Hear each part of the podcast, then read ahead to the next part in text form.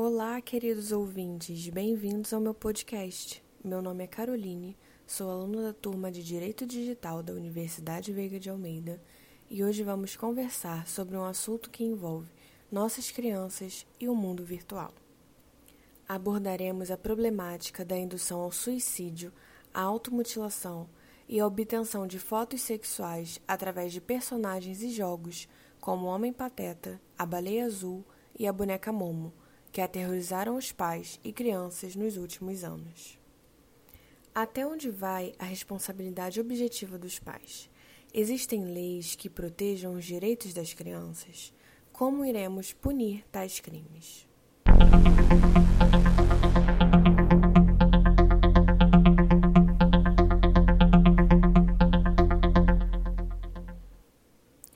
As crianças de hoje em dia já estão conectadas ao mundo virtual através de seus celulares, computadores e tablets, passando horas jogando online e assistindo vídeos em plataformas digitais.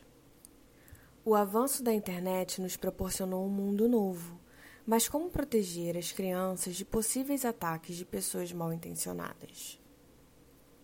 Nos últimos anos, encaramos situações desagradáveis, pessoas que se aproveitam da ludicidade para enganar induzir crianças à automutilação e até mesmo ao suicídio.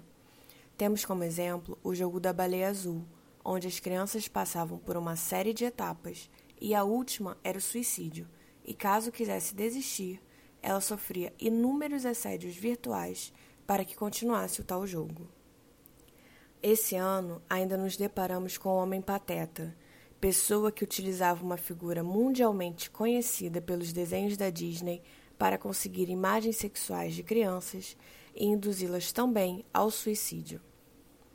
Infelizmente, o Marco Civil da Internet apenas previu os princípios que regulam o uso da internet no Brasil, já que, primeiramente, não estava elencado em seus artigos a penalização das pessoas que influenciam outras ou até mesmo nossas crianças aos jogos mortais.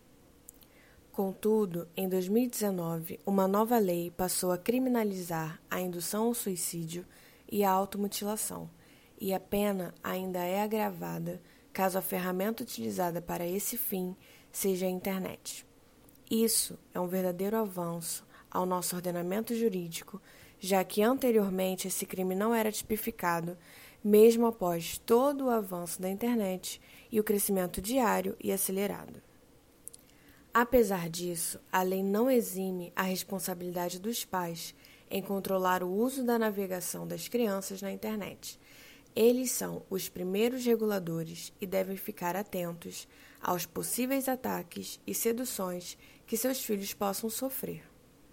Porque, lamentavelmente, estaremos expostos a novos jogos e personagens que tentarão ceifar a vida da vítima.